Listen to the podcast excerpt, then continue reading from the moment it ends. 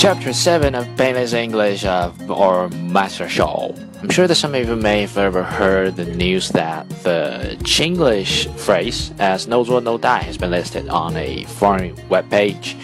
And today I just got back to this page, okay? It's called Urban Dictionary and check it out for no 做 no die again.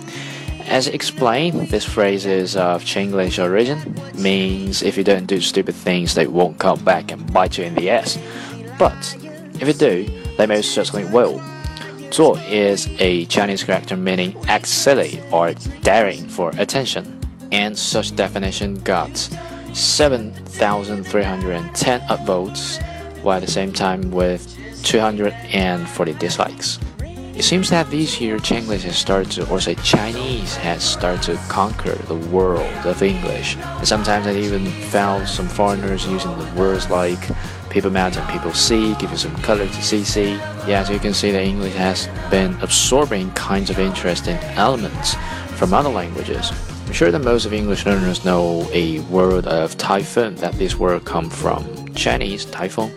Well, in some other cases, we come across some words that didn't look like English, just like tsunami from Japanese and fiance from France. I still remember the first time when I saw tsunami and I started to pronounce it, but I found it very strange because I did never met any other words inside English just pronounce it like this. The pronunciation has been separated into several pieces. So do fiance, I did never pronounce it say in English for CE. So I felt curious about that and started trace about the origin of these words and then I found okay, English absorbed these two words from two languages. Most of the people they memorize words using pronunciation and sometimes they come across the words with strange pronunciation. So this is a smart tip that I can give you that you may trace the story behind this word and find it interesting and so it becomes easier for you to memorize the word.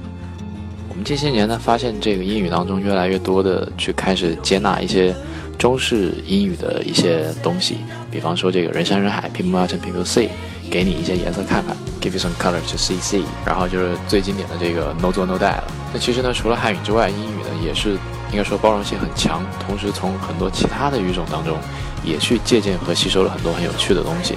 所以呢，今天给到的这个建议就是说，大家如果在学英语背单词的时候发现难的时候，发现这个发音好像不是那么 English 的时候呢，可以去试着查一查这个单词背后的故事以及一些来源，那么相当有趣，而且有时候会有惊喜，那么也是对于你记单词呢是有帮助的。